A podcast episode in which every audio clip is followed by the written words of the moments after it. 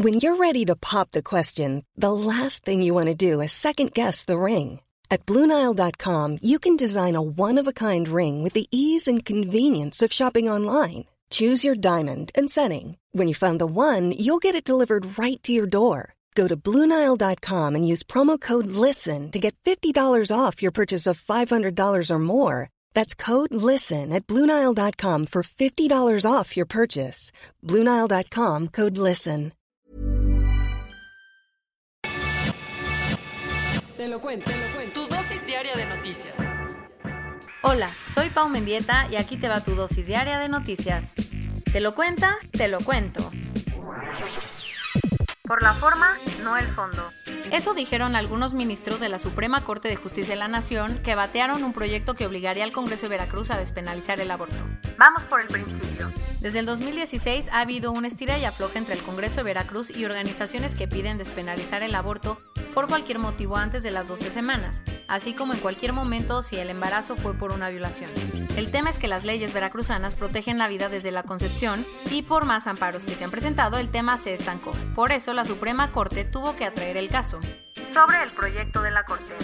El ministro Juan Luis González Alcántara Carranca fue el que preparó el proyecto que básicamente decía que México ha ratificado dos convenciones internacionales que obligan a respetar los derechos reproductivos y sexuales de las mujeres, así que las leyes veracruzanas no pueden ir en contra de estos tratados, además de que el Congreso local había tenido misiones para legislar al respecto. Y que decidió la Suprema Corte Cuatro ministros votaron en contra ya que consideraron que el Congreso veracruzano sí ha legislado sobre el tema. Sin embargo, dijeron que la decisión de abortar es de las mujeres, no del Estado, así que ahora otro ministro podrá presentar su propio proyecto. Cero y van dos. Ayer fue la segunda audiencia de Emilio Lozoya Austin ante un juez, esta vez para hablar sobre el caso Odebrecht. Otra vez desde el hospital y por videollamada, el exdirector de Pemex tuvo una comparecencia ahora por las acusaciones que la Fiscalía General de la República presentó en su contra por supuestamente haber recibido 10.5 millones de dólares de la constructora brasileña Odebrecht para meterle dinero a la campaña presidencial de Peña Nieto a cambio de recibir contratos públicos. ¿Qué contestó Lozoya? Otra vez negó todas las acusaciones y se declaró inocente. Además, volvió a decir que quiere colaborar con las autoridades para acusar a los verdaderos responsables, porque según él fue intimidado, presionado, influenciado e instrumentalizado por altas autoridades del Estado mexicano, a quienes acusa de ser las verdaderas culpables de los crímenes que se le imputan. Por el caso Odebrecht, también están señaladas la esposa, madre y hermana de Lozoya, ya que ellas compraron propiedades con el dinero de los sobornos. Las cuatro grandes al banquillo. Por primera vez juntos, los meros meros de Google, Apple, Amazon y Facebook comparecieron ante el Congreso de Estados Unidos. Muchos congresistas estadounidenses están preocupados por el poder político, económico y cultural que están acumulando en todo el mundo las cuatro empresas de tecnología. Por eso, el Comité de Seguridad de la Cámara de Representantes convocó a Sundar Pichai de Google, Tim Cook de Apple, Jeff Bezos de Amazon y Mark Zuckerberg de Facebook a una comparecencia virtual para expresar sus preocupaciones y dejarles claro que no se pueden andar pasando de listos. ¿Qué dijeron los congresistas? El presidente del comité se les fue a la yugular cuestionando sus prácticas monopólicas y hasta acusándolos de convertirse en corporaciones que controlan la economía y la democracia.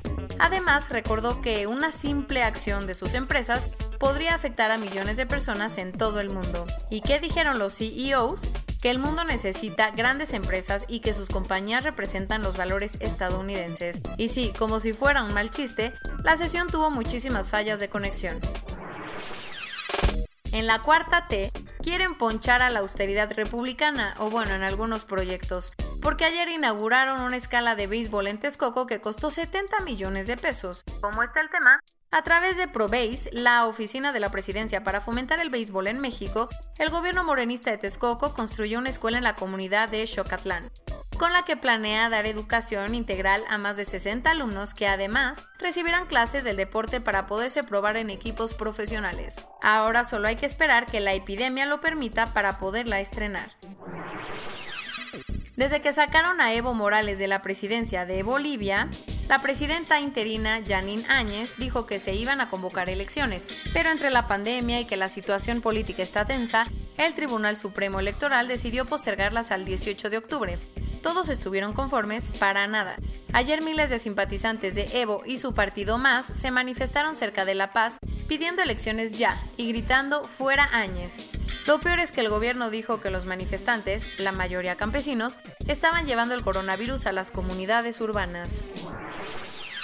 A pesar de ser una de las regiones más biodiversas del planeta, América Latina es el lugar más peligroso del mundo para los defensores del medio ambiente, según la organización Global Witness. ¿Cómo están las cosas? El año pasado se registró una cifra récord en cuanto a asesinatos de ecologistas, con 212 casos a nivel global.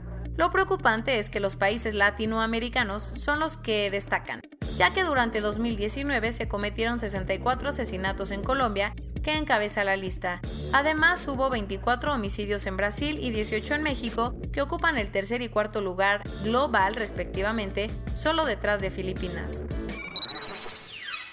Corona News Global. En el mundo.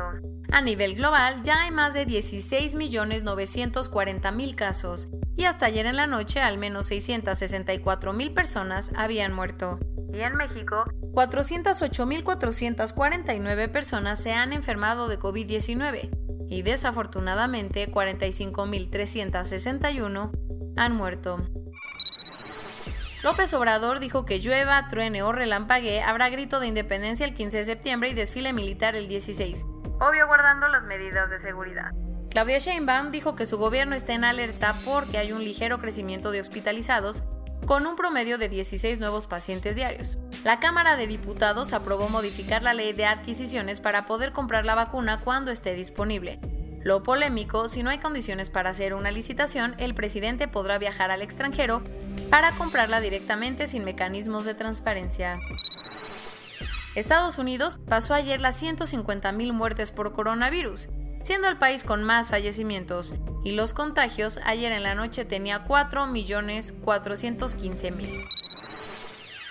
El que también va de mal en peor es Brasil, que ayer rompió su récord diario con casi 70.000 nuevos contagios 24 horas. Ya empezó el Hajj, la peregrinación de los musulmanes a la Meca, aunque esta vez con unos cambios importantes. ¿Como cuáles? Solo podrán ir 10.000 peregrinos, mucho menos que los 2.5 millones que van cada año. Hay quienes necesitan un Lamborghini para poder sobrellevar la pandemia. ¿Eh? O al menos eso creyó un hombre en Miami que usó los 300 mil dólares de ayuda federal que recibió del gobierno para comprarse un Evo Hurricane, además de gastarse una buena lana en Saks Fifth Avenue. Y esto es todo por hoy. Nos vemos mañana con tu nueva dosis de noticias. Pau Mendieta se despide.